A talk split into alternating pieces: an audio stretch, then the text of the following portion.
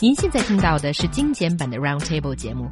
想收听并下载一小时完整节目，可以打开网站 c r i e z f m dot com，点击 Roundtable。Podcast 用户可以搜索圆桌会议。It's a common thing to see popcorn and Coke being sold in cinemas. However, in some cinemas, food from outside are not allowed. Is it reasonable? And also, on the other hand, is it okay to bring any kind of food into cinemas? 爆米花和可乐几乎是每家电影院必备的标配，然而部分影院却贴出谢绝外带食品的告示，从外面买的食品不允许进电影院。那影院自售的就能带进去，这种霸王条款是否合理呢？Do you think it's a problem? Okay, why did you pay a handsome price to go see a movie in this black room? That is to watch the movie. It's not for you to dine and wine, wine and dine there, okay? So I think there's a perfect reason why people should not be allowed to eat anything. That's my ideal That's what situation. you do, isn't it? Yes, because I don't. I understand that when you go into the cinema and get your um, your Coke and your food there, it's at a super expensive price. Well, there's that too, isn't there? But I don't want to violate the rules. I'm a very civilized um, audience. So, in order to avoid that feeling of guiltiness that I actually uh, brought food with me from you know the outside, then I simply get prepared. I drink and eat beforehand, and I go in just you know feel prepared for to watch that movie. Interesting. For me, it's all about choice. Now, you know, when I go to the cinema, I do want to have something to eat and drink during the film, but I don't want what they're selling, and I don't want to pay the price that they're selling it for. I don't want to have a, a, a soft drink that has the equivalent of 20 spoonfuls of sugar in it, hmm. and I don't want to have their popcorn because that's uh too noisy as food. So I must confess that I do take my own food and drink to the cinema. I did it in the UK only last month. I went to the cinema with my dad to watch Jurassic World, and when we're in the house, I said to him, I said, look, put these two cans of Diet Coke into your jacket pocket. And he said, why? And I said, just do it. And then we went to the cinema. And then, and I said, look, keep them in your pocket, whatever you do. Uh, I said, look, they, they might, ar- they might question me, but they'll never ask you because you're your age. That that that it would be too, you know, they're too respectful. They'll never ask you what's in your pocket. Besides which, I said, if they ask me, then I'll demand that there's the police and a lawyer there before I'm searched by any member of a cinema staff. So, you know, um, I, I think it's a question of, of, of choice. You know, they're not selling something that I want to buy for a reasonable price. If they did sell something I wanted for a reasonable price, then I'd be very happy to pay it.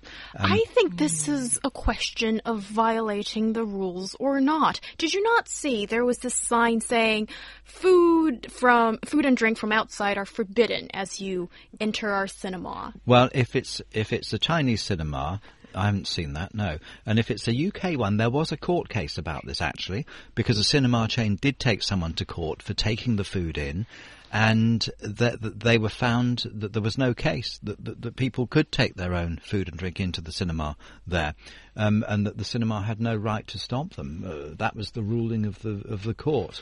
So um, again, you know, the, they're charging too much. They already rip you off for the ticket price, especially in China, right? Why are we paying New York prices in West Beijing to go to the cinema? You know, we pay the same price as they pay in, in, in Times Square, New York to go to the cinema, and then they try and charge you again for food and drink. Think of it this way, He Yang and Xiaohua. Imagine buying three cinema tickets, right? and having an empty seat next to you, you've paid the equivalent of someone to sit in that seat just for your food. You know, it's like Okay, well, you have your right not to purchase it. You know, you don't have to sneak in stuff, and, you know, that's sort of like cheating. And think about all those restaurants and bars. There's always the rule that you don't bring food from some other restaurant into this one, and you don't bring drinks from another bar to this bar. Well, in the Malatang shop I mentioned earlier, they're quite happy. As long as you buy something there in their little restaurant, they're happy for you to take a piece of cake from the cake shop out of your pocket and eat that as well. So this would equate to if you bought the cinema ticket, you should be able to take your own food and drink. I think it really depends on what businesses we're talking about. In, even in cinema, some cinema has this rule of no food from outside, while others don't. But for me, I'm kind of torn by it. On the one hand, I agree with you, Mark, that uh, food sold inside a cinema are grossly overpriced. And on the other hand, I agree with He Yang that sometimes people eating inside the cinema is really distracting. It takes away from your own movie going experience. Well, there's also people on their phones, and that's a whole different issue. And the mm. kind of food, why do they sell the noisiest food ever invented, popcorn? Is popcorn It- that noisy? Why don't they just sell people banana sandwiches? You know, a totally silent food. That's The- interesting. The other thing is that you can take your own food onto planes. You know, they're quite happy for you to take your own food onto a, a, a flight.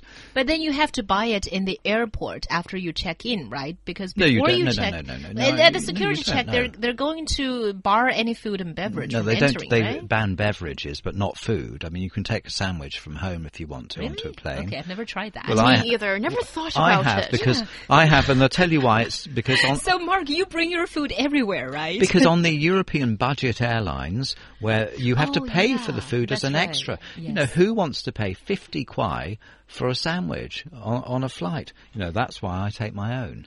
Well, I think I I understand why you want to bring your own food, but I just think sometimes for, you know, the ben the, sake of people who are sitting around you and also, you know, just not to violate rules and You feel work. For, I think you work feel- for the cinema. fe- feel feel bad about yourself and and and and, and you feel that uh, I don't know, feel guilty. They should feel guilty. First, they sell me an overinflated price ticket, and then they try to compound that by selling me some food that they've bought wholesale for a few yuan. They try and sell it to me for forty-eight kwai That's for two business. for two medium-sized drinks and a medium popcorn, and that is called extortion. Well, that's called business, and you're perfectly fine to not purchase it and. And I don't. I take my own. So we agree. I'm so glad we agreed at the end here. By the way, I think cinemas do have to make money from selling food and drinks because there's research showing that uh, their major revenue are from food and drinks and these other products, not from actually box office sales. So, you know, kind of have to cut them some slack for having this unfair rule. But this shows that the film companies, which demand a massive percentage of the, the income from cinemas, are just plain greedy. Yeah, well, all business are greedy, right? You no, can- they're not. Some of them are operated in a in a in a, a way where everyone is happy. Clearly, if some people are taking their own food into the cinema, then a lot of people are not happy with the prices and the choices of food which are being offered. Well, I think when um a- in this story, actually, some woman took in like chicken wings and all burgers and just anything you can think of into the cinema, and I think it's really just just going a bit too far, and I think it's really kind of disturbing other people. And there's there's the smell too, you know, it it's really annoying.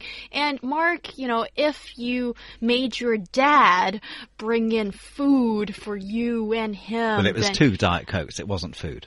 Okay, I had the food. you, ha- you you had the chicken wings. Sandwiches. I had the food. Yeah. Yeah, but I think it does have to depend on what kind of food is it because I don't think Mark is that kind of uncivilized people who would eat chicken feet or smelly tofu or baozi with some leek as the filling. Smelly in tofu would be going Yeah. too far, wouldn't it? Really. But still, going into a confined place and eating KFC chicken doesn't make it better. I'm still smelling fried chicken. I agree with you. I mean, no That's one's disagreeing. Incredibly No, uncouth, you know. Mark, I cannot believe that you actually did it. I didn't do it. You, I did not take KFC into the cinema. You totally fabricated that little story and then accused me of doing it. Plus, the smell of KFC chicken is much No, less than the doing smell of popcorns. You do not have any idea how strong the smell of uh, a butter coated uh, calm, popcorn calm down, because I is. did not take KFC into the Okay. cinema.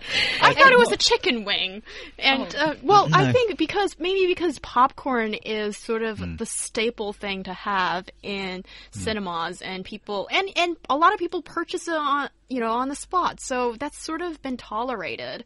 But when people are bringing baozi and like, all kinds of stuff in. I think it's really you They know, should at least have the courtesy to offer it to their fellow cinema goers. shouldn't they? No, Pass oh, it no. around. By the way, our listeners, He He says it is acceptable to take food into the cinema. You know, it's a time to for people to relax, as long as you don't persuade others to share the food with you or make some loud noises I think around. discretion is the thing here. You know, um, do it discreetly and try and keep within the rules. Uh, if there is a written rule, I've never seen a sign saying it is forbidden uh, to bring in your own food and drink into You the mean cinema. in China? well, maybe I've seen it, but I haven't understood it. Then, Yeah, that's probably if that's the why. case. And also, uh, Thomas says, I almost want to kill the person who ate uh, 泡鸭爪, so preserved ch uh, duck claws or, or, or duck legs on the back seat of the cinema I was going to. Certainly that's not a, quite a good smell. And uh, some other people, Hong Lin said that she had seen people eating chicken uh, neck. 鸭脖, no, 我的 鸭脖, 天。 uh, duck neck. Yeah. So equally strong smelled and disgusting, and it has bones. And probably some people who Oh, are not no. civilized enough would just throw the bones. I think, anyway. yeah, th- this is the thing, isn't it? It's showing respect to the other people who are there. You know, I, I- think if you're going to do it and it's not forbidden, then at least show some respect and don't take really smelly food. But I would say to people who eat popcorn that they've bought at the cinema, that is disrespectful to me to constantly hear this popcorn being eaten all around me. Because remember, when I go and see a Hollywood movie in China, I am listening to the dialogue. I know that most of the other people around me are reading the subtitles mm. and they- they think that no one's actually listening, but I'm trying What- to. What a slightly arrogant presumption of people What? sitting around you. I mean, I think What? everybody wants to hear what's going on in the movie. It, it's not something to be Well, I- distinguished by what language you speak. And I think, but actually, No, I'm, I'm making the assumption that the, the, the, the people sitting around me would be relying on the subtitles mainly. but you still want to hear uh, the sound effects Now, and all that. They may stuff, be right? they may be cleverer than me, and they may understand some of the dialogue, but they also have the subtitles. I I only have the the my my ears to rely on, Oh, and okay. if my ears are full of popcorn noises, it's much harder for me. So what, what I'm saying is that I think that because that people, a lot of people are reading the subtitles, they think that the audio track of the movie is much less important because everyone's reading the film, but I'm not. By the way, the way to make less noise when eating popcorn is to throw in one a time in your mouth and not a bunch of them a time. You know, if- that what, makes it. what if you really miss bad. and one goes over your shoulder into the person's mouth behind you? Don't throw it in your mouth. You can just gently put it in. By Yeah, the way, I, I do that. Do you ever put popcorn in your mouth and then you wait for a noisy part of the movie to crunch it? oh yes. Or, That's so considerate of you. or, and or you guess- just let it slowly dissolve in your mouth? Oh, that is. I the think way, the that's trick- taking away the fun. I think the trick is to, you know, put one popcorn into your mouth and use the warmness and the, the, the, the saliva to like moist it, and there won't be the crunchy noise. And I, yes. I, I think that's really essential here. Okay, and now I have to end the topic discussion, which is going too long, by reading a few of our listeners' messages. Pizza Chungmao Lin says, I totally agree with Mark, and I too sneak food into the cinema. It's not a big deal. Some cinemas actually allow you to take your own food. And Hong Lin says uh, she never buys the food there too because she thinks it's overpriced and that's beyond reasonable profit already. And last but not least, Draco uh, accuses us of being either sponsored by the cinema or Diet Coke because the guys have been mentioning it for too often in the discussion. Well, the latter is certainly the fault of Mark. But you're the one that brought KFC into the discussion for the no one. reason. I made it clear from the beginning that I don't bring drink nor food into the cinema, and I persuade everyone to do the same as I do. Be a model audience and focus on that movie. Which makes you a spokesperson of the cinema. Okay.